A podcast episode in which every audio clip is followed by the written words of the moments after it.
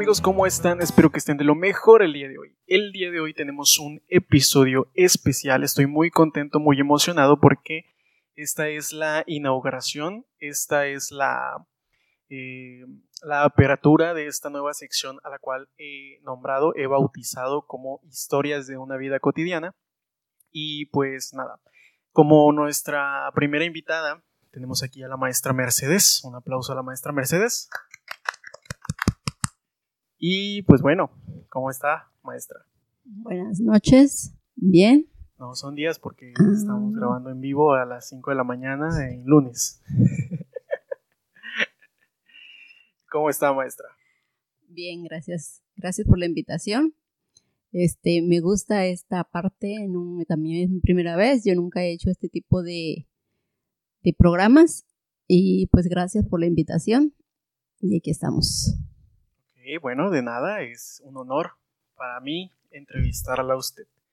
Este, bueno, esta sección es nueva, ya, ya se lo había comentado a la maestra.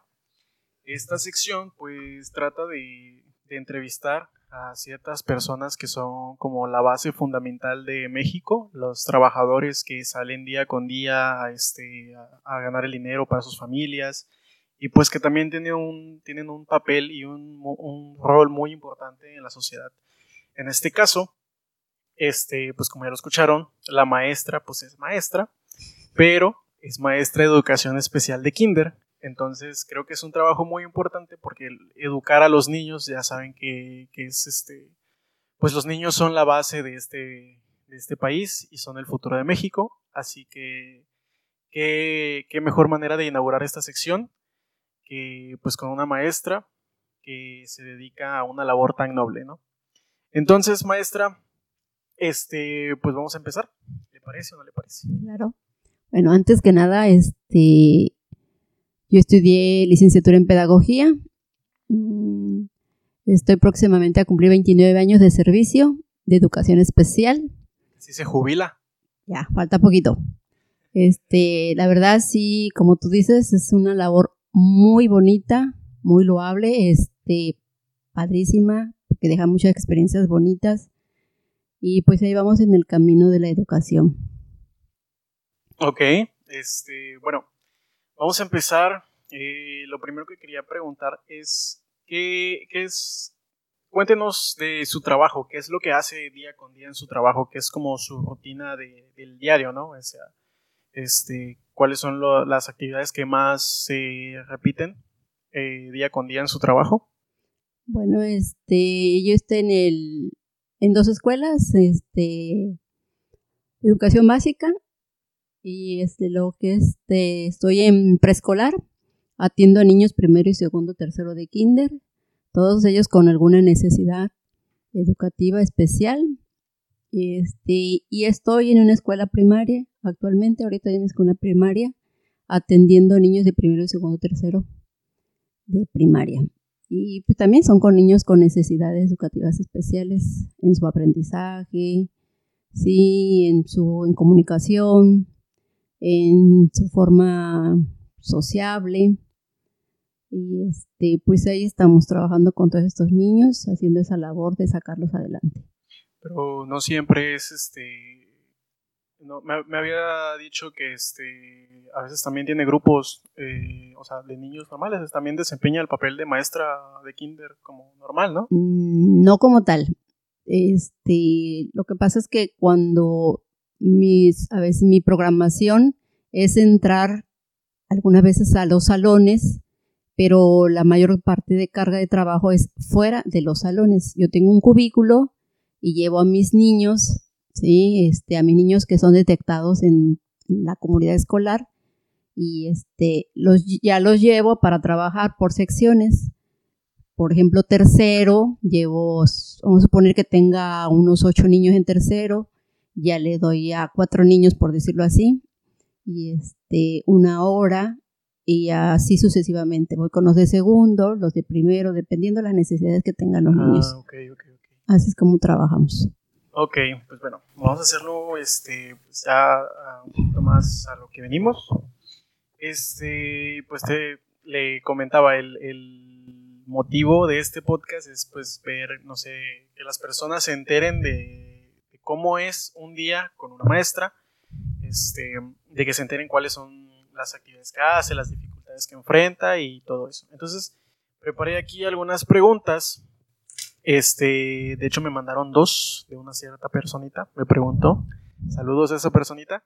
Este, pero bueno, eh, vamos a empezar con algunas, por ejemplo, ¿cuál es la, su rutina del diario? O sea, ¿cuáles son sus horarios? Este, y qué, por ejemplo, cuáles son las dificultades de, ir a trabajar a, pues a las escuelas donde va, está muy lejos, está cerca, este, el transporte, todo eso, este, pues es muy interesante saberlo, porque son a veces sacrificios que se hacen, este, para ir a, a, esas escuelas a que esos niños reciban educación. Claro que sí, como todo trabajo, pues tiene sus pros y sus contras. Este, yo entro a las, a las ocho y media de la mañana, sí, y salgo hasta la una. Este, ese es mi horario en preescolar. En, la primaria, pues sí, hay que entrar más temprano, a las ocho, y hay que salir hasta como a la una y media, dos más o menos.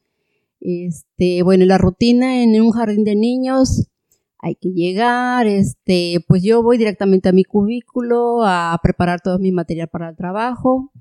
Este, se reciben los niños a las nueve, entran, hacen una rutina, una activación, educación física pequeñita, así con el maestro de educación física, hay que apoyarlos a todos estos niños también que yo tengo ahí ya detectados.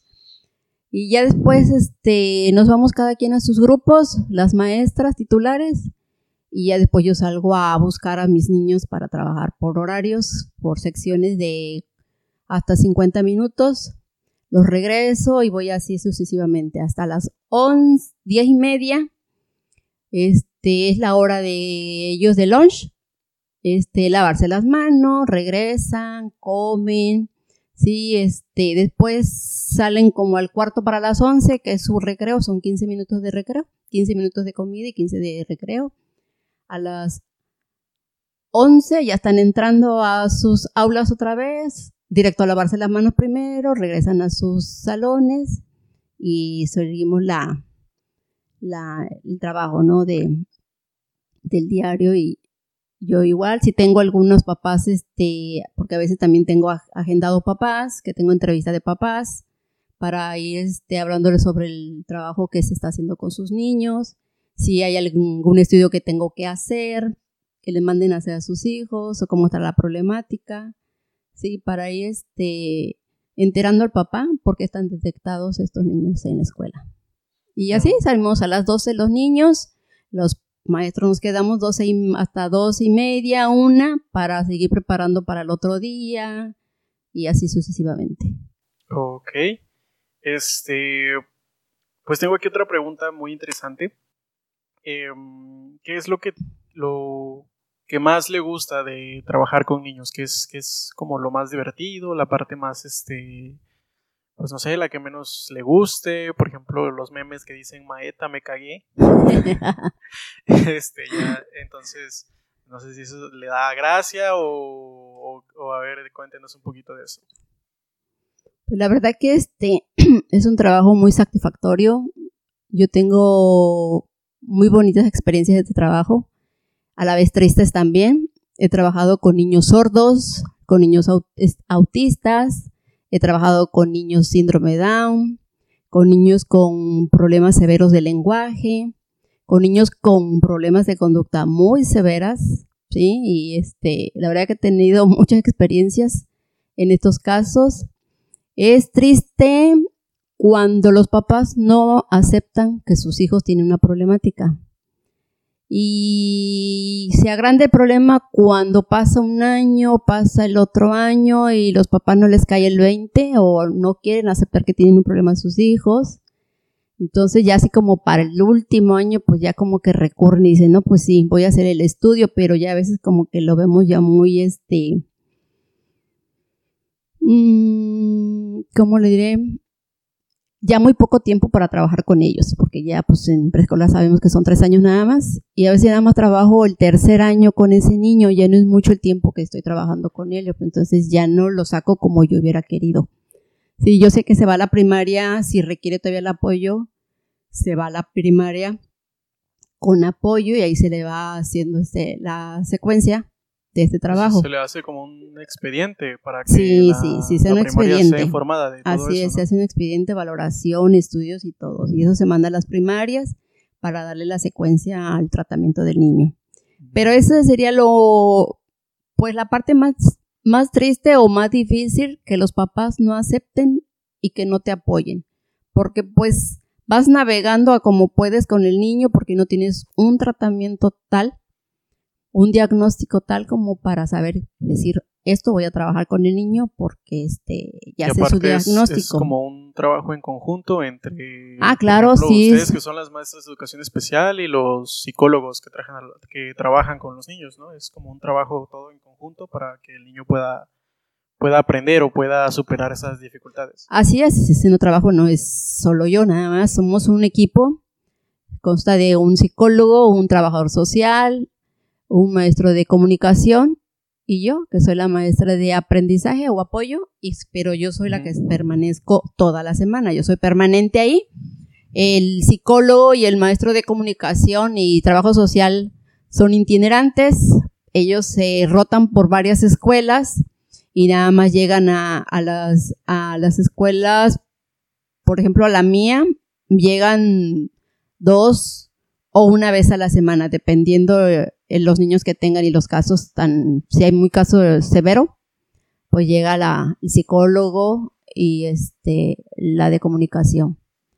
Y trabajo social, bueno, es, su trabajo es ir a las instituciones a pedir los apoyos, por ejemplo, el DIF, el DIF, este, el, el psiquiátrico, sí, el Rovirosa, que nos prestan servicios en, la, en el área de psicología y este, también ellos nos apoyan en este servicio de USAER. Mm, ok, este, había algo que quería comentar, de que, por ejemplo, tienen que aprender nuevas habilidades ustedes como maestras de educación especial, por ejemplo, con los niños que manejan lenguaje de señas.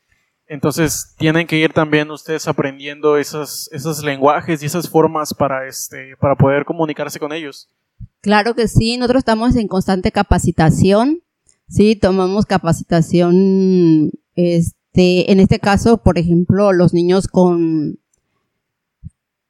con necesidades en audición, este, los sordos, pues tomamos capacitación en lenguaje de señas, hay capacitación también en braille con niños ciegos, sí, nos dan capacitación también para tratar a estos niños autistas, capacitación para tratar a niños con síndrome Down. Y este, sí, la verdad que sí, este, nos tenemos que empapar de todo eso. Aparte, pues tú como maestro, pues tienes que es- estudiar, investigar. este, investigación para poder este, brindar el mejor servicio o hacer la mejor labor, ¿no? Así es. así Ok. es. Este, bueno, pero así como hay niños con educas, con necesidades especiales, también hay niños especiales que son este pues digamos que tienen habilidades más eh, sobresalientes que el, promedio, ¿no? Entonces, este, a ver, cuéntenos un poquito de estos niños. Ah, bueno, qué bueno que tocas ese punto. Este, sí, también trabajamos con estos niños destacados, que se llaman niños AS, niños este, con actitudes sobresalientes. Estos niños, este, igual, trabajamos con ellos en los grupos, este, dentro del grupo o en el cubículo. Y este, pues trabajamos la área motriz, la área social, la área afectiva, la área cognitiva, sí, y la verdad que este, así nos encontramos como que, wow, niños con talentos, sí, con bastantes habilidades que a veces los papás desconocen ni saben que tienen esos talentos los niños. Y nos quedamos sorprendidos con eso, con lo que saben hacer los niños. Muy bonita, la verdad. Bueno, entonces, este, así como tienen dificultades con los papás, este, para que lo, para que acepten que sus problemas tienen algún, para que sus niños tengan, acepten que tienen un problema de educación especial, también hay papás que, pues no que se nieguen a que sus hijos tengan habilidades especiales, pero, pero yo, tal vez se relaciona en que, este, a veces no conocen que tienen alguna habilidad sobresaliente Pero aparte tampoco los apoyan, ¿no?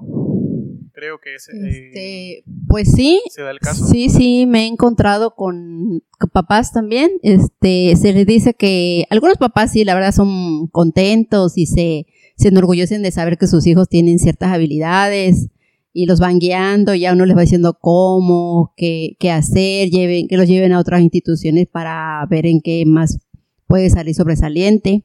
Pero hay papás que de la verdad sí, este, yo no sé, a lo mejor porque no tengan el tiempo suficiente, no tienen dinero para llevarlos a ciertas escuelas de, de alguna actividad extraescolar. Y entonces por ahí no les dan el apoyo a los niños, los niños se quedan pues encerrados en casa, al cuidado de los abuelos, tíos, y pues qué, viendo nada más televisión, este, jugando con el celular, que es lo que más lo entretienen ahora y este y no le dan esa esa libertad al niño de, de, explorar, de conocer más allá de lo que puede hacer. El niño no sabe que tiene un talento, él lo hace porque le gusta, ¿sí?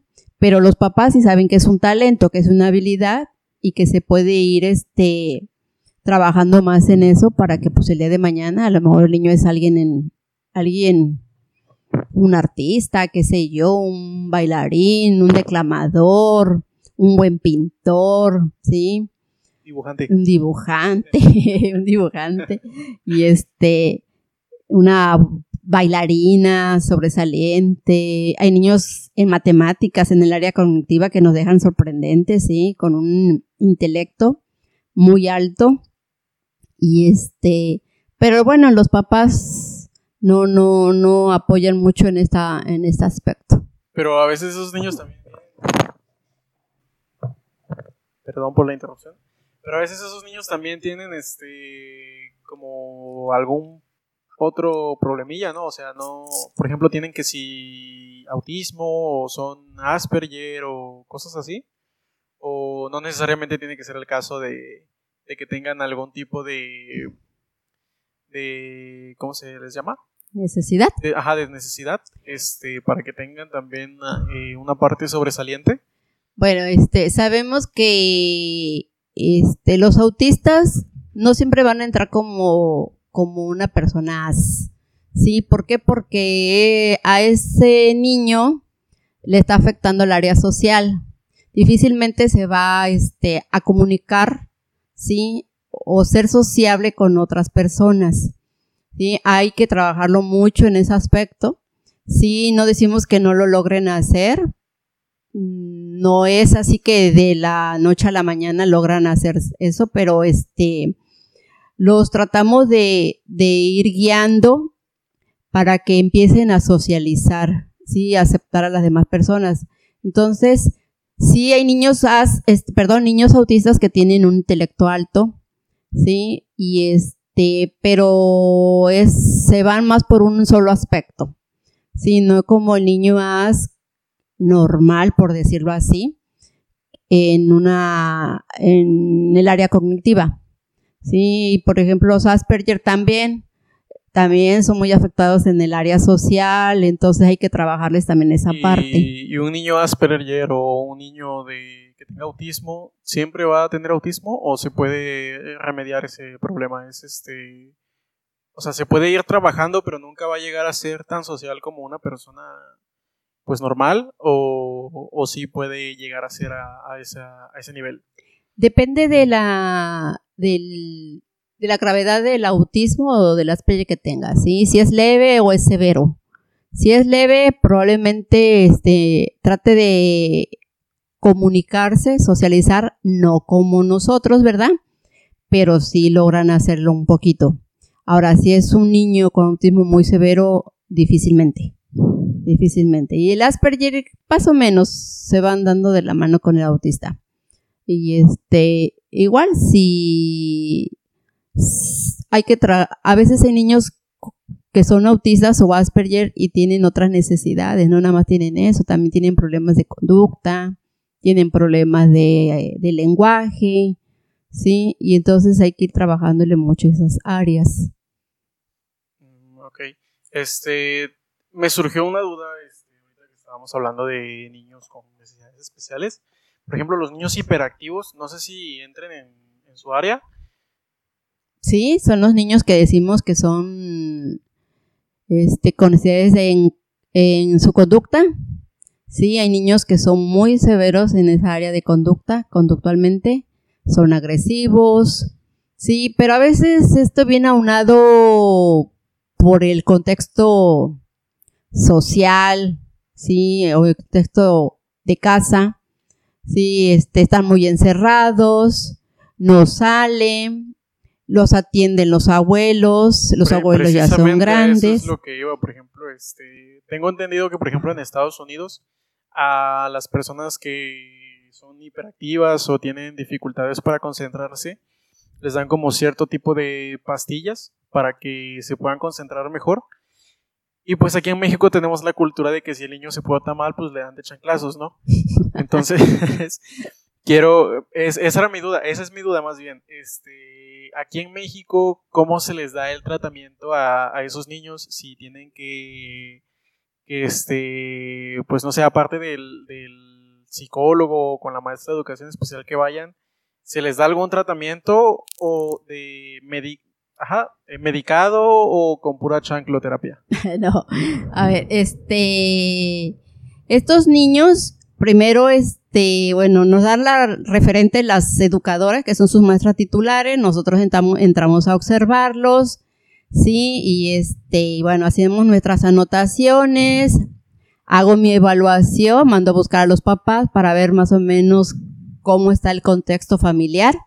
Este, se sugiere a los papás, si ya la gravedad del niño es muy notoria, ¿sí? en su conducta, se manda a hacer un, este, un estudio con un psiquiatra y este, por leo que a veces tenemos el apoyo del, de lo, del, del psiquiátrico o del Rovirosa y este, y ellos este, nos han apoyado con estudios para ver si el niño requiere un tratamiento médico.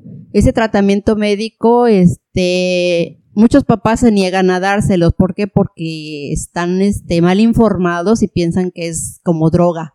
Y los va a tener así drogados, que se van a hacer este... ¿Y qué es lo que hace el medicamento? El medicamento nada más es para centrar al niño su atención. Se da en las mañanas cuando va a la escuela.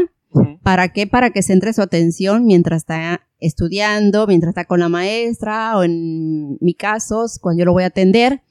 Pero ese medicamento se deben dar en casa.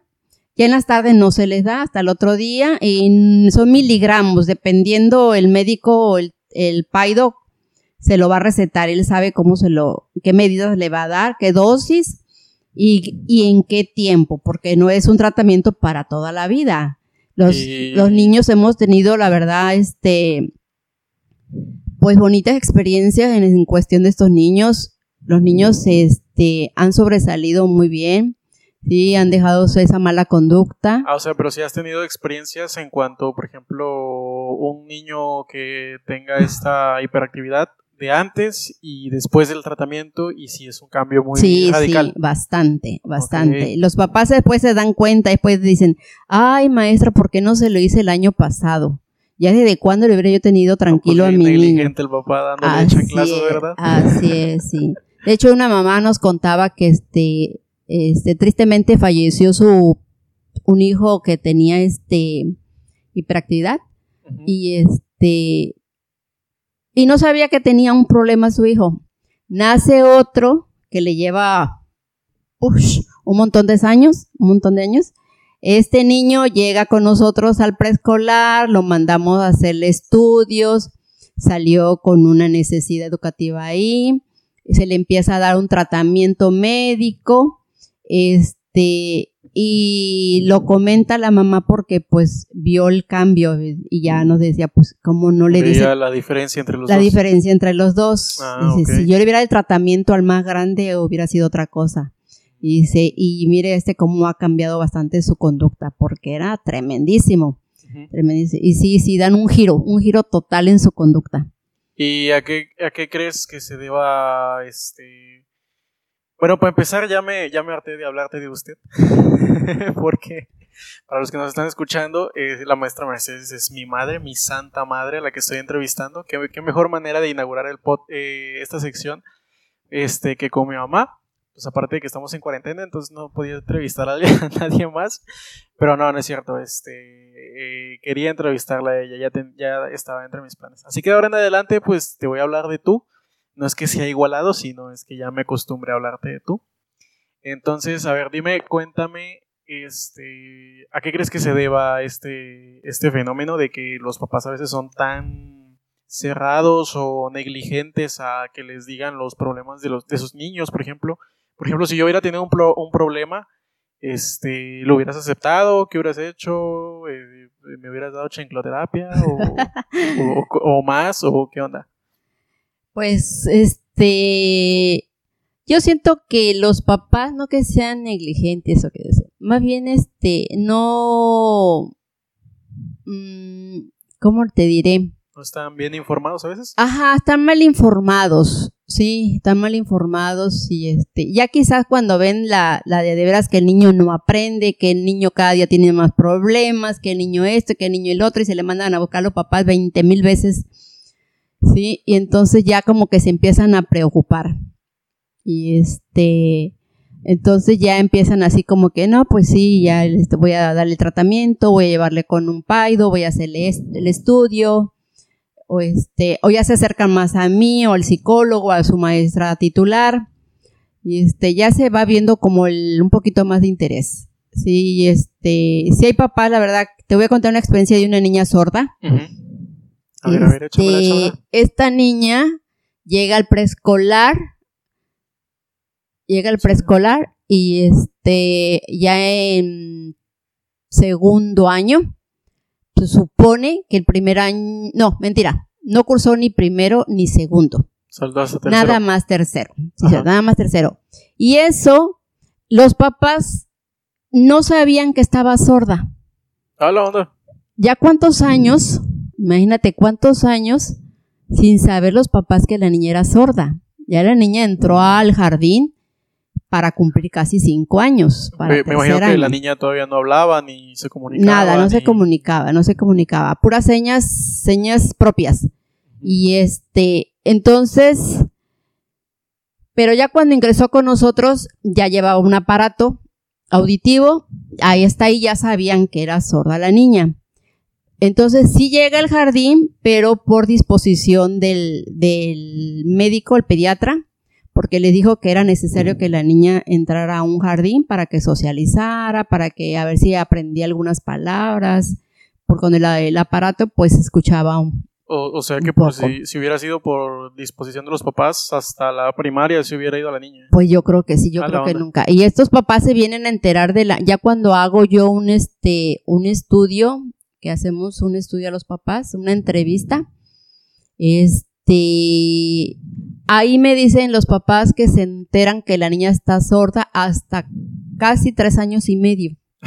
O sea, y eso porque se lo dijeron algunos vecinos, algunos familiares, otras gentes que le decían que la niña tenía algo, que la niña tenía algo. O sea, ellos no, no, no, ni por enterado que, para ellos quizás estaban esperando que la niña iba a hablar algún día. Sí, pero es que se da el caso a veces de que este, los, los llevan con un médico y les dicen, bueno, pero el médico se hubiera dado cuenta, ¿no? Pues a veces he escuchado que hay casos de que dicen, no, pues el niño está bien, este, va a hablar hasta que él quiera. Eh, nada más denle así como que cuéntenle tu, cuéntale su día, este, traten de hablar con él para que el niño vaya imitando palabras y cosas así, ¿no? así es, sí, sí. Y este, y a mí me dejó una satisfacción esta niña porque a pesar de, su necesidad, era una niña es una niña muy inteligente, muy lista. Te leía los labios, o quiero entender, creer todavía que lo lee porque sé que entró a la primaria, pero te leía los labios y muy lista, muy inteligente la niña. Nunca se hizo de menos, siempre la tuve yo en el... La verdad que le tocó una maestra titular muy buena también porque la apoyó bastante en todo lo que yo le decía que tenía que trabajar con la niña. Este, aprendió señas, algunas señitas por ahí, este, sacó su vals, ella, a pesar de que no escuchaba, este, era muy observadora. Pero podía muy este, observadora. los pasos de las personas. Todo, todo, eso, todo, ¿no? todo. Este, la saqué yo en algunos, este, en algunos homenajes, ¿sí? Que representara alguna cosa con sus señas. Los papás, la verdad, estaban muy emocionados porque nunca se imaginaron que la niña, este, pudiera hacer todo eso. Ya cuando salió de la escuela, del jardín, salió con un poquito, no digo que un extenso vocabulario, pero, ya, llevaba podía algunas ¿no? Ya palabritas podía por ahí. Sí, algunas palabritas, algunas señas ya ahí, y ya cuando ingresó a la primaria, obviamente, ya se fue a una escuela de sordos. Se Órale. tuvo que ir a una escuela de sordos para aprender ya bien el lenguaje de señas. Ok, y el, por ejemplo, habla, háblame un poquito del este, lenguaje de señas, este, porque sé que tú lo manejas. Entonces, no, bueno, estás aprendiendo, ¿no? A, a manejar el lenguaje. Entonces, este, pues háblame un poquito y háblale al público de cómo es el lenguaje de señas. Este, también eh, un saludito por ahí a la maestra Metzli y al profesor Collado, que todavía no se recibe, pero bueno. Este, es que, por ejemplo, te voy a contar rapidito que yo cuando estaba llegando a judo, entrenando, eh, había un niño con necesidades especiales. Entonces, eh, lo relaciono mucho ahorita porque yo sé que los niños, o sea, están completos. O sea, lo único que, del único sentido del que están privados es del habla o en dados casos del oído, ¿no? Este, pero ese niño se comunicaba, este, luchaba muy bien, aprendía las técnicas y todo. Y, y, y Metzli, esa mi compañera, la maestra Metzli, este, y Collado, aunque no, por ejemplo, de Collado no, no era su área como tal. Y de Metzli tampoco, porque ella es maestra de kinder. No sé qué tanto tenga, se tengan que involucrar con eso. Pero sí se eh, hablaban lenguaje de señas. A lo mejor no un lenguaje muy extenso, pero se podían comunicar con él. Entonces es, es lo que más me, me impresionaba a mí, porque el niño este, veía, era muy observador, este, y aparte se comunicaba con, con estos, mis dos amigos, y de esa forma aprendía y podía evolucionar, podía seguir entrenando. La verdad que ya no sé, pasó con él, no sé qué pasó con él, este, pero era un niño muy, muy listo y muy, muy tranquilo. Entonces, ¿qué, qué tan difícil es aprender ese lenguaje? Este, ¿Dónde lo podemos aprender? ¿En internet? ¿En unas escuelas? ¿O cómo? Este, bueno, ahorita hay muchos medios, sí, este, hay videos en YouTube, sí, este, y hay escuelas igual que puede uno ir aprendiendo este, este lenguaje de señas. Es muy importante, sí, porque este, nuestra comunidad de sordos es extensa. No son poquitos, son ¿En muchos. Aquí ¿O en en México. Tabasco en nada más? México, en México, Tabasco, ¿sí? Si ustedes ven los programas noticieros, no hay un solo noticiero que no traiga un este Un este hablante, intérprete de- de- de señas, ¿sí? este entonces sí es muy importante que aprendamos porque es sorprendente cuando hay un niño sordo en casa porque todos los, pap- los papás, los hermanos empiezan a Se aprender empiezan a involucrar empiezan también, ¿no? Sí, a aprender sí, es este, este lenguaje. Y este, y es muy bonito porque te puedes encontrar en la calle alguna persona con esa necesidad, ¿sí? Y las demás personas que la rodean pues no saben qué les quiere comunicar, pero si tú lo sabes, la puedes ayudar. O, es- no sé si te acuerdas que ahí en Lindavista, donde vivíamos antes, también está un este. Era como un negocio de muebles, ¿no? Donde todas las personas que trabajan ahí se comunican en lenguaje de señas y hacen muy bonitos trabajos. La verdad que nunca este, compré así, como nunca compramos algo ahí. Pero sí, yo veía los trabajos que hacían y estaban muy padres y, y me sorprendía cómo, cómo tenían la facilidad.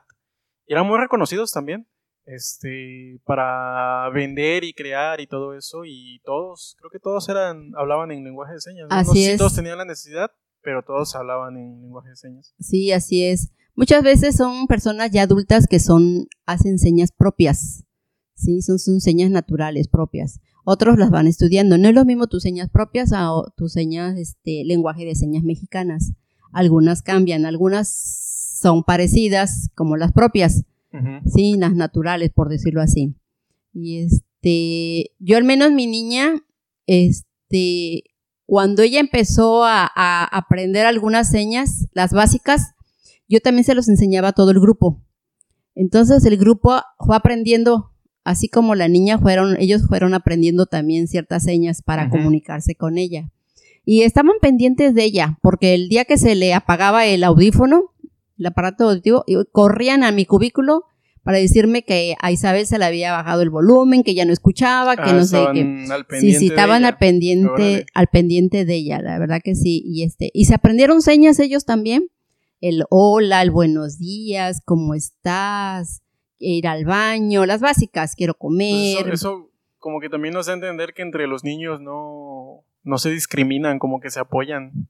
Este, y ya la discriminación viene como que de las cosas que, que aprenden o les enseñan otras personas ya mayores que ya tienen como una, un- una mayor noción, ¿no? Porque entre los niños yo he visto que, que tienen como que no les da pena, no les da pena nada. Este, ya cuando les empieza a dar pena es cuando ya descubren ciertas cosas, ¿no? Pero creo que cuando son niños de kinder son Ah, como ah. más este Pues son niños inocentes, ¿no? Son Ajá, niños inocentes, son niños que te van a aceptar a todos, ellos no este, saben de, de este qué es discriminación, si eres pobre, si eres rico, si eres feo, si eres guapo, si eres nada, nada. Ellos aceptan a todos los niños, ¿sí? Y este, aparte, pues, no vamos a decir que no vamos a encontrar un chiquillo ahí tremendillo por medio ahí. malillo, Ajá, pero tenemos que hacerle conciencia. También como a los papás, como a los niños, ¿sí? Una conciencia de que tienen que aceptar la inclusión, porque eso es lo que hacemos ahora, la inclusión. Ah, ok, y es, dentro es de uno la de los, escuela. de los puntos que más, este, me imagino que los, de lo que le están dando importancia ahorita en las escuelas, ¿no? La inclusión. La inclusión, así es, porque antes no era USAE, era CAPEP, y ahí trabajamos nosotros en nuestras escuelas y los jardines iban a nuestras instituciones. Ahora es al revés, nosotros salimos y nos vamos a las escuelas. Ah, ¿sí? ok, y, ok, ok. este, y eso es lo que le llamamos inclusión. ¿sí? Tenemos que incluir a todos estos niños con todas estas necesidades. Ah, ok. Me estaba acordando ahorita este, de una película que creo que, que tú me dijiste que te gustaba mucho, no me acuerdo como tal, porque es una película que pasaban los domingos en el 5, este, que era de una niña, se trataba de una niña que tenía problemas, creo que era ciega, sorda y muda, ¿no? Este, que vivían como en el campo, era una época muy antigua. Eh, y llegaba una maestra de educación especial y le empezaba a enseñar, pero pues al, principio la niña como que no se dejaba y no le creían a la maestra que podía hacer este trabajo. Este, ¿Cómo es que se llama esa película? No, no, no me acuerdo. Este, nada más te voy a corregir tantito, A ver, dime. que no era, no hay niños mudos, Entonces, ¿sí? son niños sordos. Si es sordo, obviamente no va a poder hablar. ¿Por qué? Porque no sabe el lenguaje, no tiene, no tiene audición, entonces no puede hablar. Si no tuviera, tuviera algún problema este, cuerdas vocales. en sus cuerdas vocales, entonces sí. Pero sí se les puede llamar sordomudos. Mm, No, Ah, ¿no? son Caray. sordos. Son sordos. Este, y sí es la historia de Helen. Helen. Helen Meller, ¿no? Helen Meller. Ah, sí, ya, sí, sí, sí, que sí, llegó a ser una, una maestra igual. maestra. Llegó a ser una maestra. pues, Ok. Es un caso de la vida real. Ujú. Sí, y este es una muy bonita historia. Ah, Por ahí si la quieren buscar, la quieren este, ver, está muy bonita esa película. Un regalo para Helen, ¿no? Mm, bueno, yo la conozco como la historia de Helen. Bueno, busquen la película, la verdad está muy bonita, muy interesante. A mí la me chocó cuando estaba niño porque la pasaban a cada ratito en el 5. Pero ya después, en, este, ya poniéndome a... en- en- ajá, enten- en- entendí que la película tenía un mensaje y sí está, está bonita la película, eh, ya viéndola en re- retrospectiva. Y sí, a, a mí me gustó. Ya ahorita que lo pienso, sí me gustaba esa película. Ya le entendí el mensaje que llevaba. Y pues nada, si la quieren ver, pues chequen. Que este. Pues me imagino que a ti también te gustó bastante la película porque es como lo que tú te dedicas. Sí, claro, este, la película está muy bonita, tiene un, un buen mensaje.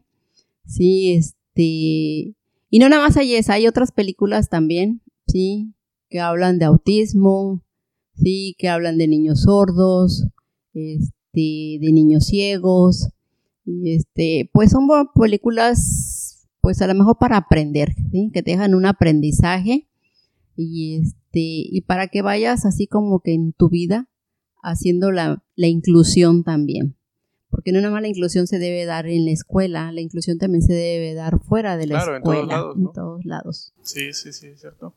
Este, yo me acuerdo que cuando estaba en kinder, tengo un, un vago recuerdo cuando estaba en kinder, este, una vez tuve un cumpleaños en el kinder que festejamos con mis amiguitos, no sé si te acuerdas del kinder. Entonces, había un niño que tenía síndrome Down, este, en mi clase. Y yo me acuerdo que a ese niño yo como que lo, lo veía raro. O sea, yo en mi mente de niño, este, pues igual no es como que me llevara con todos, pero ese niño sí como que, porque es, porque él es así, ¿no? Entonces, me acuerdo que cuando fue, este, esa, esa fiesta, este, pues había piñata, pastel, dulceros y todo eso, ¿no? Entonces, eso nunca se me va a olvidar, te juro que hasta la fecha lo tengo presente, de que estaban sirviendo pastel y, yo te decía, este, mamá, a él no le des, o sea, al, niño con, con síndrome, ¿no? ¿No te acuerdas, va? Yo sí me acuerdo. Entonces yo te decía, no, pues a él no le des, este, y, tú me, yo en, mi mente como que yo no quería que le, que le dieran a él, ¿no? Porque pues era diferente. Pero en eso tú me hiciste una pregunta y que me dijiste, ¿y por qué no deberíamos de darle? Y yo así de, pues, no, no supe qué contestar, la verdad. Y tú me dijiste, no, pues también, también hay que darles, es un niño este, como tú, como los demás, este, también quiere pastel, también juega, también se divierte y todo. Y yo me quedé así de, no, pues sí es cierto. Ah, bueno, pues sí. Y ya, o sea, yo en mi mentalidad de niño, a lo mejor fue, cambió muy fácilmente este, pero hasta la fecha me acuerdo de eso. Y ya después, eh, cada vez que venía, que veía a una persona, este, de esa, con esas características, este, ya me acordaba de, de, aquello que me dijiste una vez. Y luego, como tú has trabajado con esas personas, ya me empecé a dar cuenta de cuáles son las características. Y la verdad es que esas, personas con síndrome de Down son muy, prácticamente son muy inocentes, este, son muy bondadosas también. Eh, y no creo que muchas muchas personas este, o al menos las personas que no tienen esa cultura eh, o que no saben de ello este a lo mejor piensan que son personas que, necesitan de estar cuidando a cada ratito o, que necesitan de atención 24/7 y no es verdad no porque tengo entendido que ellos pueden desenvolverse eh, como una persona en la sociedad así normal. O sea, también puedes pueden desempeñar labores, pueden tener una vida, incluso pueden tener hijos, este, y no necesariamente tienen que estarlos cuidando todo el tiempo. Este, en este caso de estos niños, no recuerdo mucho tu anécdota que me estás contando, ya tiene años. No, pues yo iba en el kinder. y este, pero sí, estos niños síndrome Down son niños, como tú dices, muy inocentes, son muy este cariñosos, porque la verdad son, muy cariñosos, sí, sí, sí. Pero también hay sus dificultades en estos niños, porque hay como síndromes leves y síndromes severos, ¿sí? Hay niños síndromes severos que este, ese niño te voy a contar que es un niño con la lengua muy pesada para hablar, son una de las características, este, poco sociables, este, a ellos sí a veces tiene uno que cuidarlos un poquito más y enseñarlos un poquito más, ¿sí?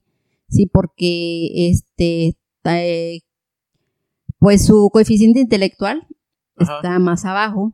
sí, sí, sí, está muy abajo, sí. Y este, entonces, sí hay que estar más pendiente de estos niños con síndrome de Down severo. Hay síndrome de Down pues medio y leve. Sí, es un medio y leve, pues sí tienden a, aprender más, ¿sí? A, lo mejor aprender algo, prepararse para la vida, más que nada. Sí, por ejemplo, aprender cocina, aprender este carpintería, no sé, O sea, pero sí pueden aprender Este, habilidades sí, y sí, pueden sí. desempeñarlas As- así este, es, en un ámbito así normal, es. ¿no? De hecho, ahí frente al ISTE hay una escuela Ajá. y esos niños se caracterizan por este, no sé si todavía lo hacen, pero cuando yo estaba ahí en CAPEP, nos iban a vender donas, hacían pan. Ah, órale. Ellos este, hacían pan, también este, aprendían a, a reconstruir muebles, los enseñaban ahí, de madera. de, ajá, de, o de tap- tapizados o de madera Ah, y los enseñaban y este entonces esos niños por lo que digo son niños con con este un un síndrome de Down leve a medio sí que Ujú. pueden a- adquirir ciertas ciertas técnicas ciertas habilidades para aprender Ok. Este, pues tengo una, tengo aquí una pregunta que te digo que es de las que me mandaron. Este, y después vamos a pasar a otra, a una anécdota que, que me contó una amiga de, de ahí de donde estoy dando las prácticas en la empresa, que ahorita vamos a ver. Pero a ver, la pregunta es, eh, ¿cómo le hablas a un niño está cometiendo algún error o que está, este, o que está actuando de equivocadamente o no sé, que está actuando, este, que el niño no está actuando bien, vaya. O que, por ejemplo, cuando te hacen preguntas que te sacan mucho de onda porque hay, ah, eh, se, dan, los casos de que los niños a veces son muy preguntones, o sea, son curiosos. Este, y preguntan sobre la vida, preguntan cosas que a veces no, nosotros los adultos, me incluyo, eh, pues no estamos preparados para contestar. Entonces, este, ¿cómo, cómo los tratan de, de darles una respuesta a ellos para que, para que puedan entenderla, más que nada? bueno a ver este a ver si te estoy entendiendo lo que me, estás ver. preguntando este no sé si te refieres a algún niño con un este pues con un intelecto alto No, me ¿No? refiero a los niños que, por ejemplo, ¿cómo le dices tú a un niño que lo que está haciendo es incorrecto?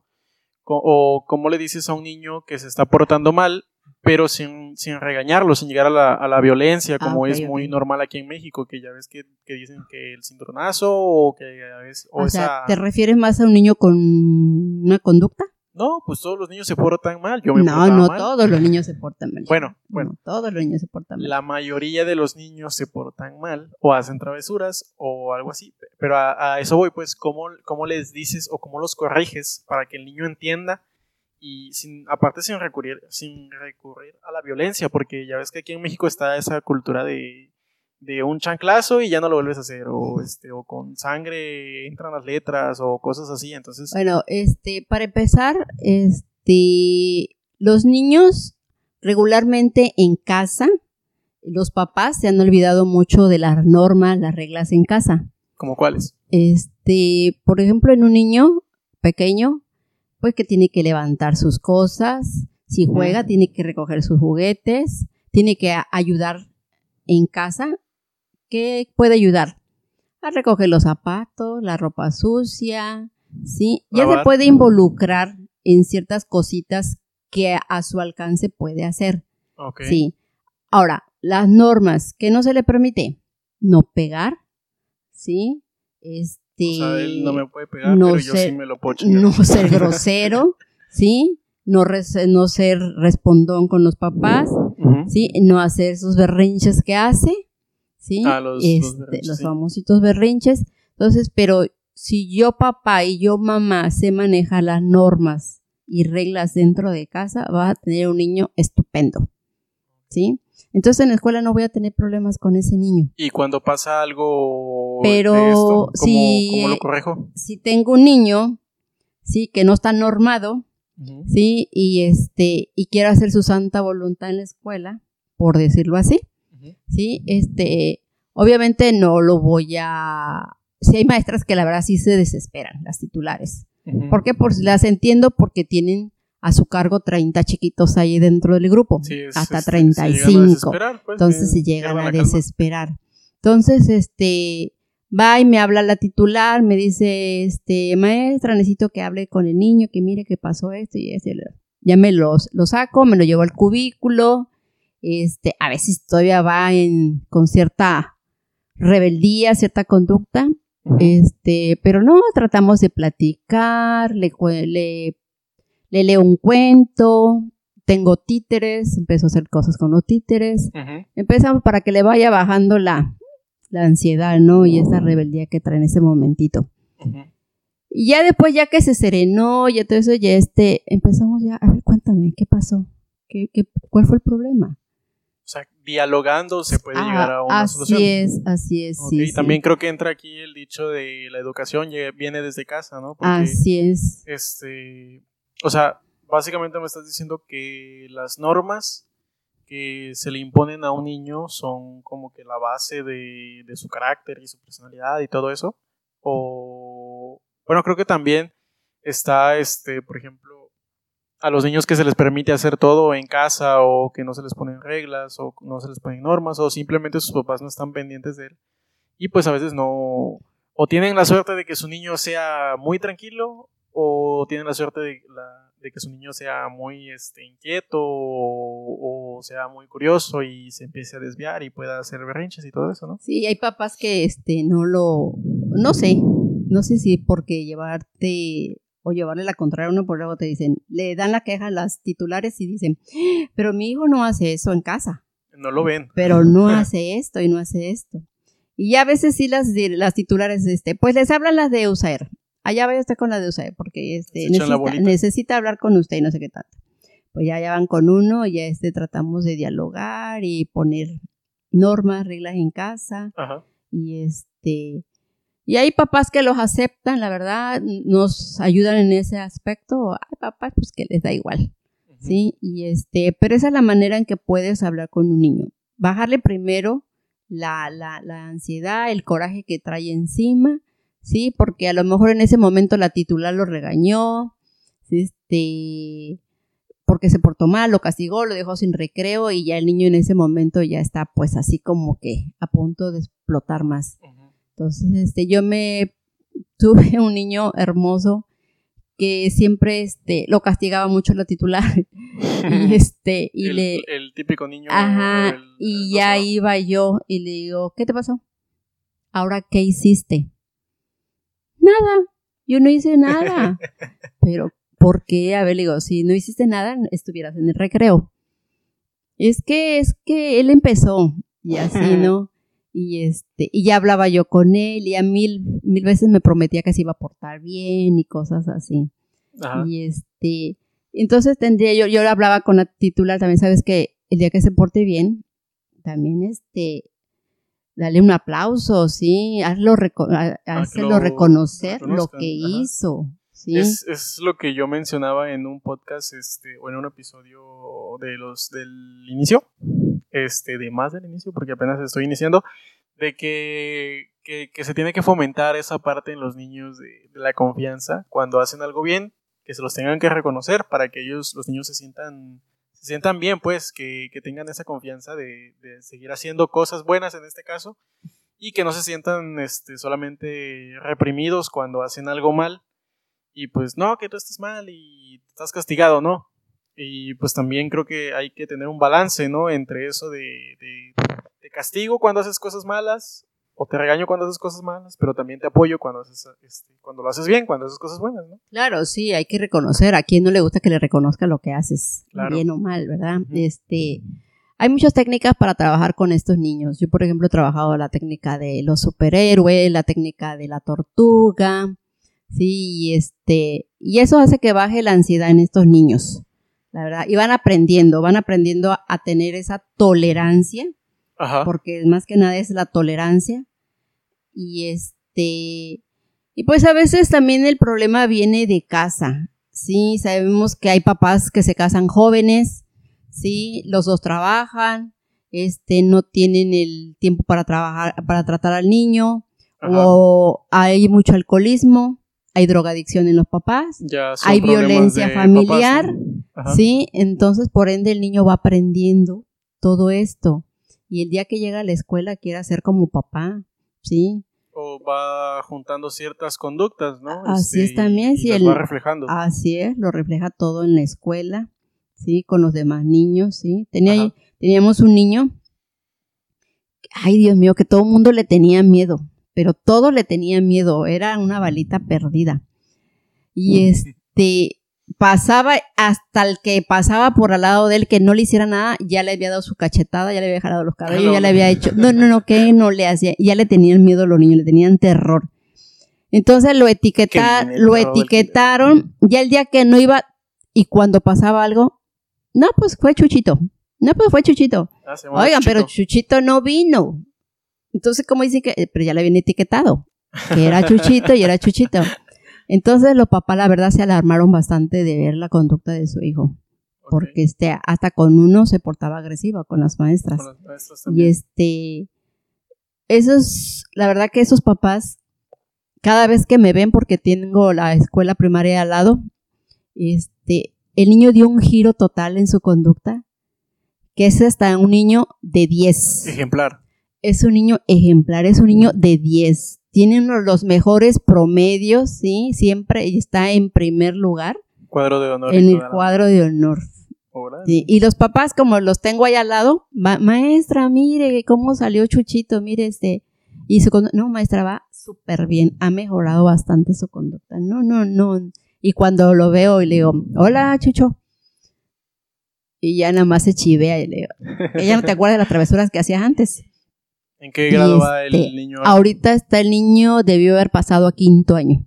Ah, ya está grande. Ya está grande, ya está grande. y este, sí, pero era, era tremendo, tremendo, tremendo. O sea, aquí estamos, este, nos, nos, está contando la maestra de las experiencias y de que realmente un niño eh, que está, pues, ¿cómo le podríamos llamar? Este, quizá quizá no que no esté bien educado, pero sí que tenga ciertas actitudes, este, groseras, no sé cómo. Pues es que al principio los papás, este, pues pensaban, ese niño fue medicado al final, sí, porque este, claro, pero, porque, pero los papás la verdad que le echaron muchas ganas porque sí empezaron a, a, tomar este, hasta a poner normas, reglas en casa, a tener más comunicación entre ellos dos. O sea, es, sí, para poder trabajar con su hijo.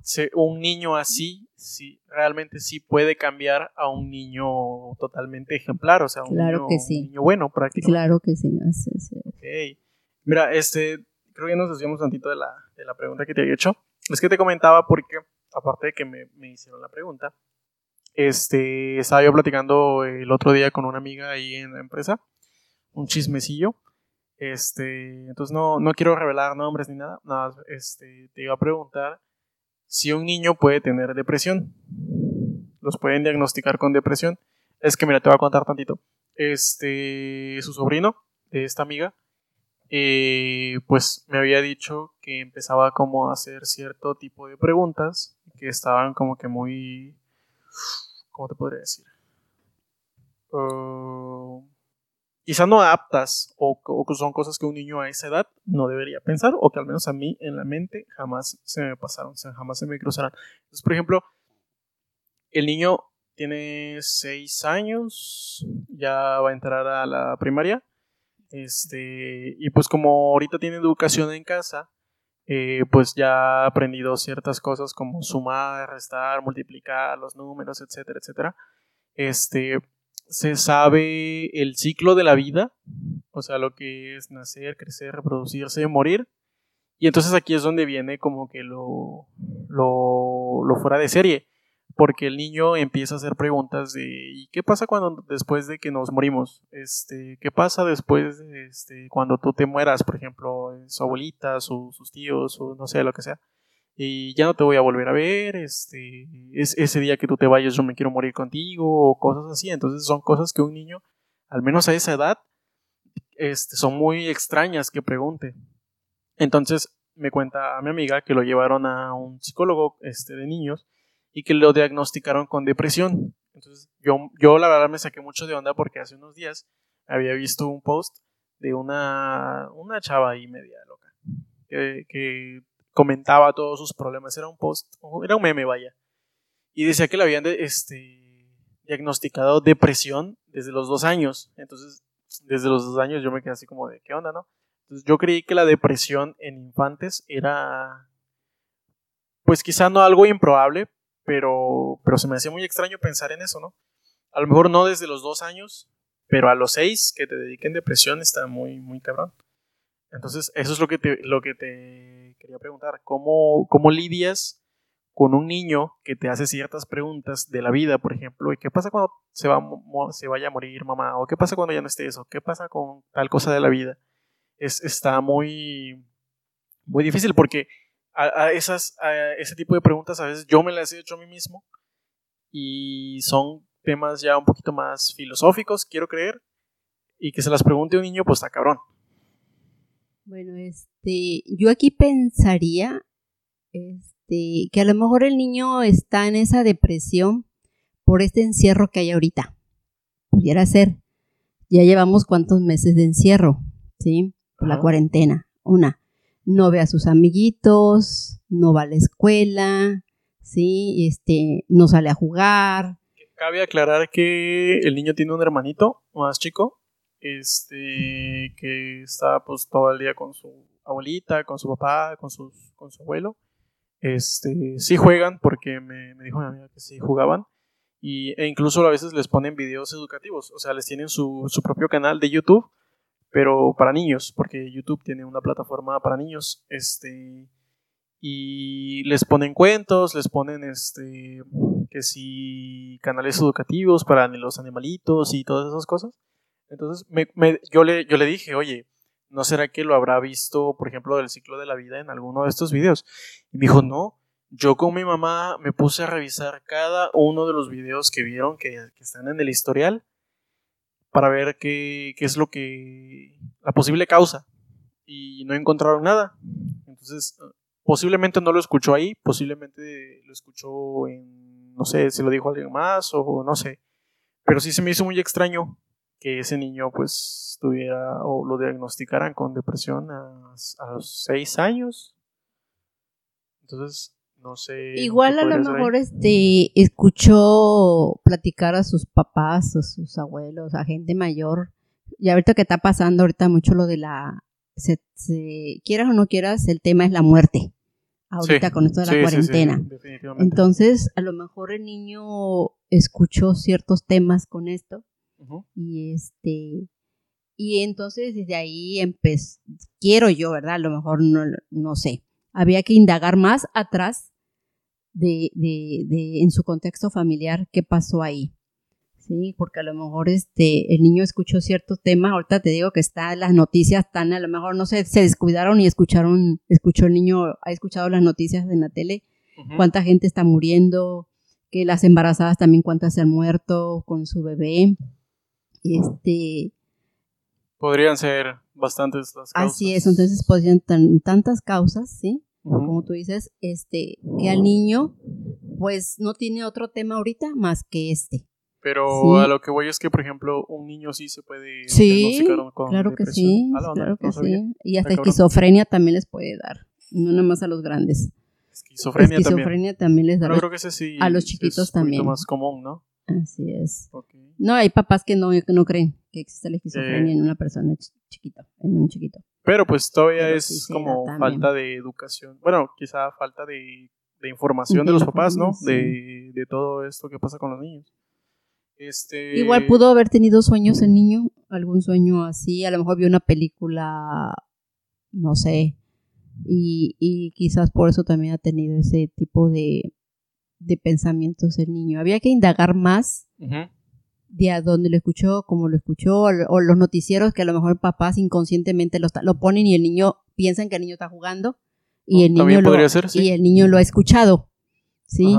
Y entonces de ahí se ha desatado el niño para pensar cosas y cosas. Ok. Este, pues vamos rápidamente a las otras preguntitas porque ya llevamos una hora, tres minutos. Este, pues ya casi acabamos, no, no te preocupes. Eh, ¿cómo, ¿Cómo alientas o alentarías a los padres o cómo se alienta a los padres a estar más al pendiente del desarrollo de sus hijos? Este, para que en este caso, pues, si tienen alguna conducta o algún tipo de problema especial, lo puedan identificar a tiempo o, lo puedan cambiar o todo eso, ¿cómo, cómo mm. los ayudarían? Este, de antemano, cuando hacemos la detección al, principio del ciclo escolar, este, yo hago mi detección, ya tengo mis niños detectados, vamos a suponer que son 20, este, llamo a todos los papás, hago una reunión con todos ellos y este y les hago saber que se detectaron por ciertas necesidades, ¿sí? Este, que se les va a hacer una evaluación y después se les devuelve la, este, el, pues la valoración para que ellos sepan en qué, en qué realmente fueron detectados. Esa es una. Eh, a lo largo del ciclo escolar, este, nosotros damos pláticas a los papás en general, no nada más a los papás de los niños detectados, se hace la invitación general a todos los papás y se van dando ciertos temas, ¿sí? Temas de pláticas, ¿sí? Este, para los papás, para que empieces, aprendan a detectar que si sus niños tienen alguna necesidad, ¿sí? A lo mejor un, problema por ahí no lo saben, ¿sí? Y este, las pláticas son de la psicóloga o la de comunicación o yo la de aprendizaje. Ajá. ¿sí? O en su caso también buscamos algún paidopsiquiatra. Este, ¿Cuáles son los paidopsiquiatras? Son estos doctores que te pueden dar un medicamento, ¿sí? Que son ah, los únicos que pueden dar un medicamento, porque los psicólogos no podemos dar medicamentos. Ajá, pero son dedicados a... Ellos están dedicados a los niños, a, trabajar, ah, trabajar todo esto con niños, por eso se llaman paidopsiquiatras. Ajá. Y este, entonces, este, los invitamos a ellos también para que nos den ciertas pláticas a los papás. Y este, pues ya a veces los papás ahí surgen preguntas, hacen preguntas a los, a los especialistas, nos hacen preguntas a nosotros cuando hacemos también este tipo de pláticas. Y esa es la manera en que vamos orientando.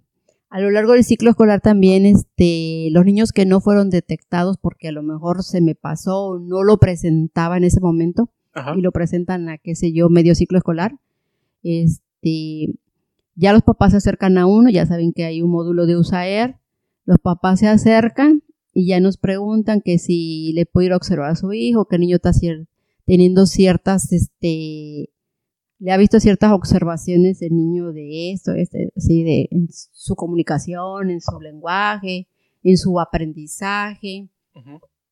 Entonces, este, lo que hago ya es observar al niño y después lo voy a, lo valoro, y ya le doy los resultados a los papás. Se les comunica. Así se le comunica a los papás cómo está el niño, si o nada más se le da seguimiento al niño porque a lo mejor fue nada más un día que lo presentó esa conducta y ya no lo volvió a presentar, entonces le da un seguimiento. Y ya si no presenta nada, pues se da de alta. Y si los papás son necios en este caso de que no quieren aceptar este la la, este, el problema que tengan sus hijos? Pues ahí ya no podemos hacer nada. Pero se les insiste, ¿no? O sea, sí, sí, sí. Yo como maestra, yo como maestra tengo que hacer hasta lo imposible de que el papá me, me acepte, ¿sí? Que el niño tiene una necesidad, ¿sí? El que el niño tiene algo. Pero también el papá es libre de elegir. Ajá. ¿Qué hago yo? Pues redacto mi, mi valoración, este, ya le pongo a yo que si el papá este, no acepta la atención de usar que este, este pero ya me firma, ¿sí? ¿Por qué? Porque al final del ciclo escolar, este, o cuando el niño se va a la primaria y allá le detectan el misma, la misma necesidad y le dicen, ¿saben qué? Pues, ¿cómo no se lo detectaron en preescolar? Pues no, yo tengo mi respaldo. Ahí está mi oficio, se detectó, se le habló a los papás, se le dijo este, los papás no aceptaron, está la firma del papá que no aceptó. Y si... entonces... De, por ejemplo, si... ¿Qué pasa si no tuvieras ese respaldo? Bueno, este... No, no debo de hacerlo pasar eso, ¿no? Nunca me debe de pasar eso. Ajá, sí, sí, sí, pero, pero, ¿qué pasaría? ¿Qué es lo que hace la, este primaria, por ejemplo? Eh, es, ¿En qué afecta? Pues pues no tanto como que afecte, bueno, me afectaría en mi trabajo, ¿sí? Porque hablarían mal de mi trabajo. Claro. Eso sería, hablarían mal de mi trabajo, a lo mejor hasta llegan a supervisión, ¿sabe qué? La maestra fulana de tal no hizo este sabía que el sabía que el niño tenía una necesidad, no le dio la atención total, a los papás no se los dijo, qué sé yo, y lo pasó por alto y ah, ¿sí? Pero este, eso es lo que no debemos dejar pasar. Yo por eso hago mi valoración se le resultado a los papás. Si quieren la atención, qué bueno. Se, se continúa el tratamiento. Si no la quieren, pues me firma de que no la quiere y nada pasó. Ok. Este. Ya una de las últimas preguntas para terminar este este episodio donde hemos aprendido muchísimas cosas. ¿Qué opinas tú de la educación, al menos en tu, en tu rama, la educación de kinder en, en México? ¿Está bien? ¿Está mal? ¿Qué le falta? Este, ¿Qué cambiarías? ¿Qué, ¿Qué, te gustaría? A ver, dime tu opinión. Bueno, este, así como de hablar de la educación en México, pues así sería extenso, ¿sí? Pero ¿Sí sería muy extenso? pero vámonos nada más a Tabasco. Ajá, a ver, dime. Empezaremos por Tabasco. Este, sabemos que la educación de nosotros sí está un poquito a comparación de otros países y o estados también sí está un poquito baja, sí, este, pero yo creo que también depende mucho del el contexto, el contexto familiar. Sí, a veces le echamos la culpa a los maestros. No que el maestro no le enseña, que el maestro le no. Pero también depende mucho de los papás. Sí, este, si los papás apoyan a los maestros, créame que vamos a tener unos estupendos. Sí, es la frase de, de la educación empieza por la casa, ¿no? Así es, así es. Si los papás no te apoyan, ¿tú qué más puedes hacer? Tú nada más Claro. tienes al niño como cinco horas en casa, en la escuela, perdón, cinco o seis horas. Ujú. que es lo que lo, tú lo puedes atender. ¿sí? El- la mayor parte del tiempo la tienen en- lo tienen en casa, pero si como papá, como mamá no lo apoyan, Esto es solo para kinder, en la universidad ya cambia. Bueno, pues ya eres más responsable, ya es parte de ti si no quieres Sí, hacer claro, nada. pero por eso Así es. Y no nada más punto. kinder, hasta primaria, porque un, el niño, un niño en primaria no se puede dejar de la mano Claro. todavía. Es un niño que tiene que ser guiado también por los papás, por los maestros, ¿sí? Ajá. por los tutores. Entonces, este, yo creo que por ahí vamos. Yo no digo que estamos mal, Ujú. sí, como, pero sí tenemos que aceptar nuestras responsabilidades, tanto papás como maestros, como Claro, alumnos. se tiene que hacer conciencia de que es un trabajo en conjunto de entre los papás y los maestros. Así es, toda la comunidad escolar tiene que ser, tenemos que estar este, unidos, ¿sí? Para que tengamos buenos resultados. Porque si hay niños, niños, niños que salen adelante, niños que salen buenos. Hay niños que se van quedando a medias cuando ya no terminan una primaria, una secundaria, una prepa, Ajá. pero ¿qué pasa ahí? Sí, nosotros tenemos nuestra trabajadora social, que son, la verdad, es un trabajo muy excelente, nuestra trabajadora social, Ajá. porque ellas tienen que ir a los domicilios Ok. y tienen que indagar qué está pasando ahí, por qué el niño dejó de ir a la escuela. Ah, ellos se meten más Así, sí, la ellos se meten personal. más a esa parte. Wow. Sí, es- tiene que ver que por qué el niño dejó de ir a la escuela, por qué el niño esto, por qué el niño esto, ¿sí? Ajá. Entonces, este, pues yo pienso que este, la educación la podemos sacar adelante. Y creo que Ok. con estas nuevas materias que están se van a impartir ahora, Ajá. A ver, cuéntame un poquito de ellas. este, ahora se va a ver mucho lo que es este historia, sí, el civismo, Ajá. sí, todas esas materias que, uff, en mis tiempos se vieron cuando fui a la primaria. Se dejaron de ir viendo y se fueron metiendo nuevas, este, nuevas este, asignaturas. Ahorita regresamos un poquito allá. ¿Qué, qué me dices de algunas materias? No sé si se, se estén implementando, pero por ejemplo, algunas materias que te ayuden a, a crecer personalmente. Por ejemplo, este, la expresión artística, sí sé que se, se- Sí, se sí, tiene una es- materia así, Así. pero por ejemplo, este, no sé, alguna que, que le ayude a los niños a tener más confianza en ellos o... Sí, ahorita se va a involucrar mucho la parte, si tú quieres, psicológica. Sí, Ajá, este, Ajá, psicológica. Sí, sí, ahorita vamos a hablar mucho de esta parte. ¿Por qué? Porque nos está dejando este, esta cuarentena, toda esta pandemia, Ajá, este, querramos o no queramos, va a afectar. ajá, Va a sí, afectar. claro. Entonces, ¿qué vamos a trabajar con todos nuestros niños, este, de primaria también, adolescentes? Esta parte psicológica. Aquí van a tener mucho trabajo los psicólogos Los psicólogos. así, este, para ir trabajando esa parte afectada por todo este encierro, todas Sí, estas todo el- muertes, el, el caos todo el caos que ha sí. pasado exactamente. Entonces, por ahí en esa parte de, de las asignaturas se va a trabajar esto, se va a trabajar mucho esta parte.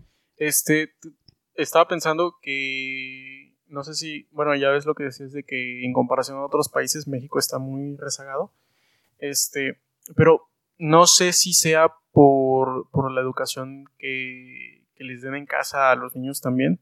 Pero, por ejemplo, hay lugares en, en, en, otros países donde yo creo que ponen en, práctica eso de que la educación empieza por la casa, porque por ejemplo en México eh, son muy pocos los papás que, que, le inducen a sus niños a leer, a aprender por ellos mismos, a hacer otras actividades. Yo creo que las actividades que más hacen, por ejemplo, son el deporte.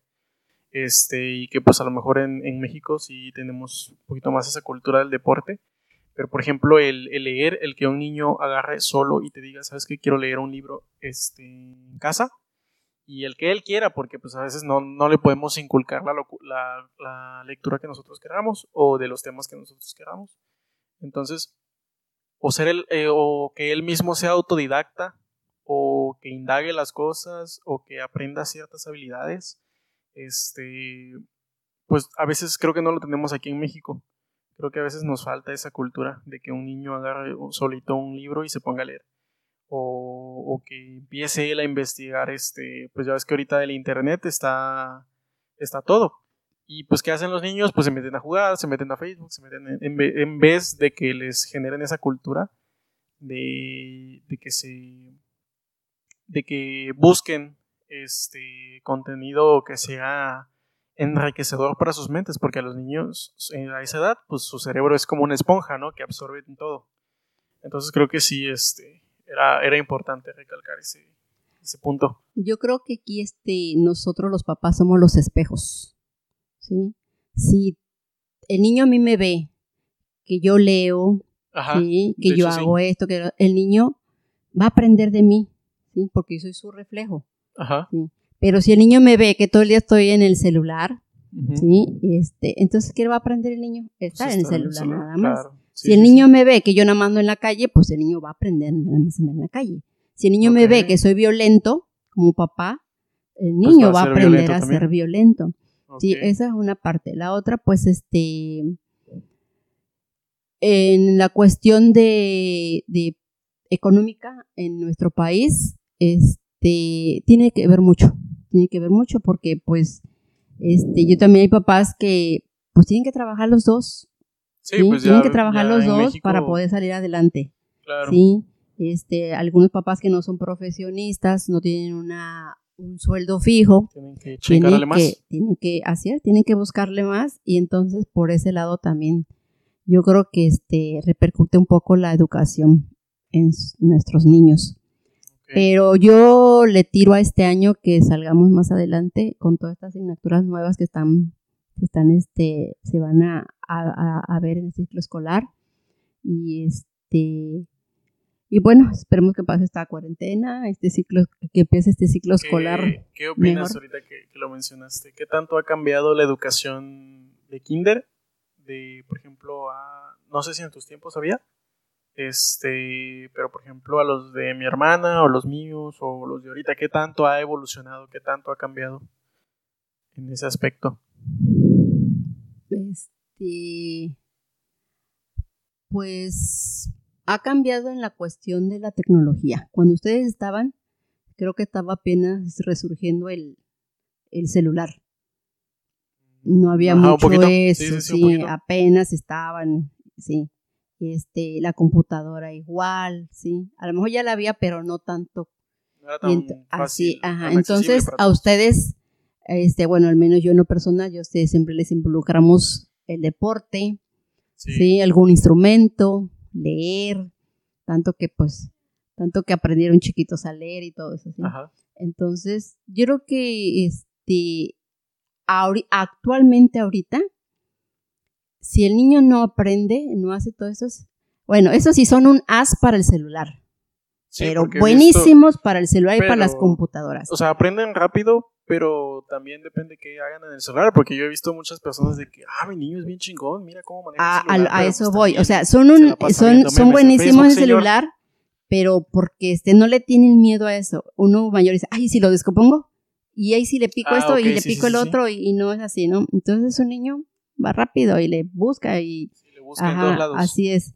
Entonces, este, creo que la tecnología nos ha rebasado un poquito nos ha ganado, en ese aspecto nos ha ganado. Mm, Habría que buscar la forma de que la tecnología, modificarla para que nos ayude. En O sea, ese que la aspecto, ¿no? tecnología es buena, Sí, claro. pero así este, con medidas. O sea, te voy a dar la, te, la- te doy la computadora, pero porque vas a, a investigar esto, ¿sí? Ah, le vas a sacar provecho. Así es, así Ajá. es. No nada más para que juegues. Te doy el celular, pero porque vas a investigar esto también, o quieres aprender algo, o quieres, no nada más para que juegues. La tecnología no es mala, es buena. ¿sí? Pero todo, en su- todo a su momento. Todo a su momento. Un día en una plática, una- en una clase de educación física, estaba Ajá. yo apoyando al maestro de física, y estaba un niño terco que quería el celular de la mamá, porque fue una matrogimnasia con papás, Ajá. y terco, y se le puso berrinchudo que quería el celular. Y le, dice, y le dice la mamá, mira maestra, ¿ya vio cómo está haciendo su berrinche? Le digo, de usted depende que le dé el celular. Si usted se lo da, él ganó. Pero si usted no se lo da, el niño va a atender la clase. ¿sí? Sí, a veces Y como que este- no, lo toman a mal. ¿no? Ajá, Las- entonces las y ya la mamá dice, ya viste, dice la maestra que no te debo dar el celular. Lo tomó bien. Ajá, dice, no te leo. Es que un niño no necesita un celular. Digo, en primera Claro. estamos en una clase de papás con el maestro y con los niños. Digo, el niño no necesita un celular. Le digo, el niño necesita ser libre, jugar, explorar, indagar, sí, pero no con un celular. Yo creo que podría haber un equilibrio entre, por ejemplo, salir a jugar como antes en las calles y o salir a jugar, hacer actividades este, para que el niño pues también esté activo y todo eso.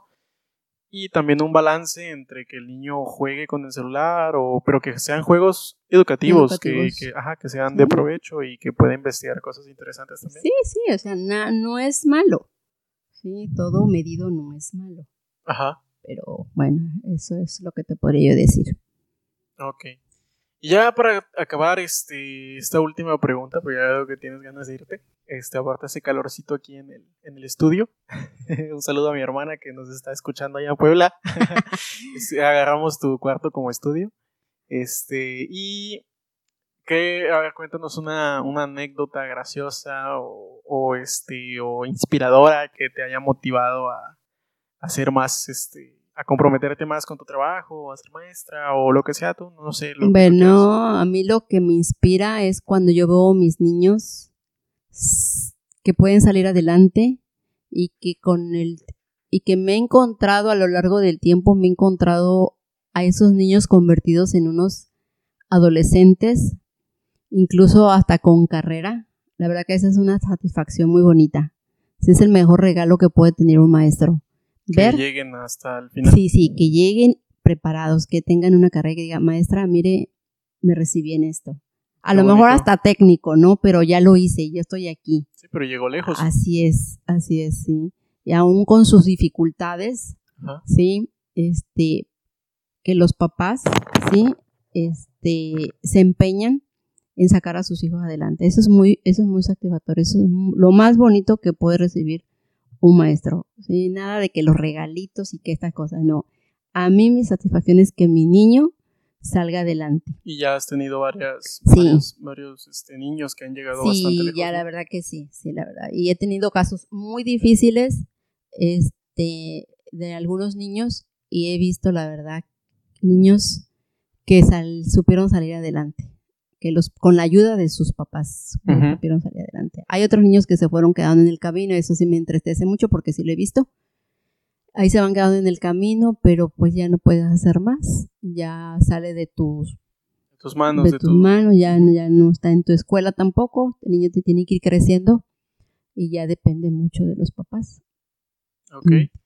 Este, y pues ya, este, este fue el episodio de esta semana, pero antes de irme, pues, como este episodio va a salir el 10 de agosto, y pues el 10 de agosto es el, el cumpleaños de la maestra aquí presente, pues tenemos un regalito para ella que le vamos a dar. Y este, la maestra recientemente se compró un celular, ya el que tenía estaba bien chafita, ya era una, pues casi casi una calculadora. y ya ahorita ya la veo que acá se pone en el face y toda la onda, ¿no? Entonces pues, vamos a, a darle algo. Toma, mami. ¡Wow! ¡Qué bonito! No lo están viendo, pero es una funda para su celular que está acá. Oh, qué bonita, ¿eh? Me hacía mucha falta para mi celular. Sí, porque no Incluso ya le iba yo a hacer una de FOMI.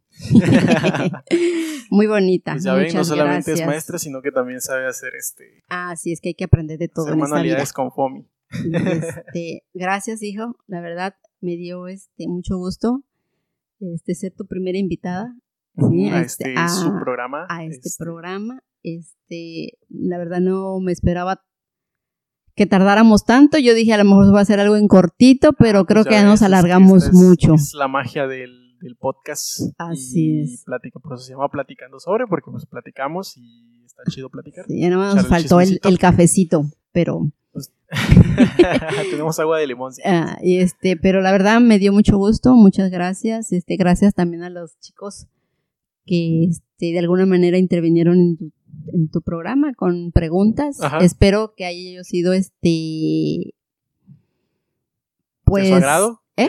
que, hayas, respondido las que haya yo respondido bien las preguntas, las dudas, que les haya yo aclarado esas dudas sobre todo. Este, a mí me encanta esto, yo me podría pasar tantas horas trabajando de, ah, perdón, hablando de mi trabajo. este, a la persona cuando nos gusta un trabajo, tenemos cuerda para, para todo el día, ¿sí?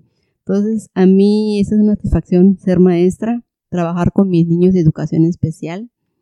Ah, precisamente hoy es el día del maestro, de educación especial. Estamos grabando este Mira 9 de agosto, pero sale el 10 de agosto. Qué curioso, ¿verdad? Qué pues, curioso que hoy precisamente hiciéramos este programa. Ajá, de hecho yo no lo tenía planeado, la verdad, para nada, pero pues ya ves, este es. una prueba del destino que tenía que ser así. Pues muchas gracias, este, qué bueno que se tomen el tiempo de escucharlo, sí, este, esperamos sus, sus respuestas en el programa este, si tienen dudas igual, si tienen este, alguna sugerencias, también son tomadas. Este, demandas, y este, bueno, pues hay que seguir con el programa. Y pues nada, amigos, este, ahora saben un poquito más de cómo es el día de, o la rutina o el trabajo de este, pues una maestra de educación especial. Y pues nada, este fue el episodio de esta semana. Espero que lo hayan escuchado, que lo hayan disfrutado. Nos vemos en la siguiente semana. Bye bye. Cuídense, los quiero mucho. Adiós.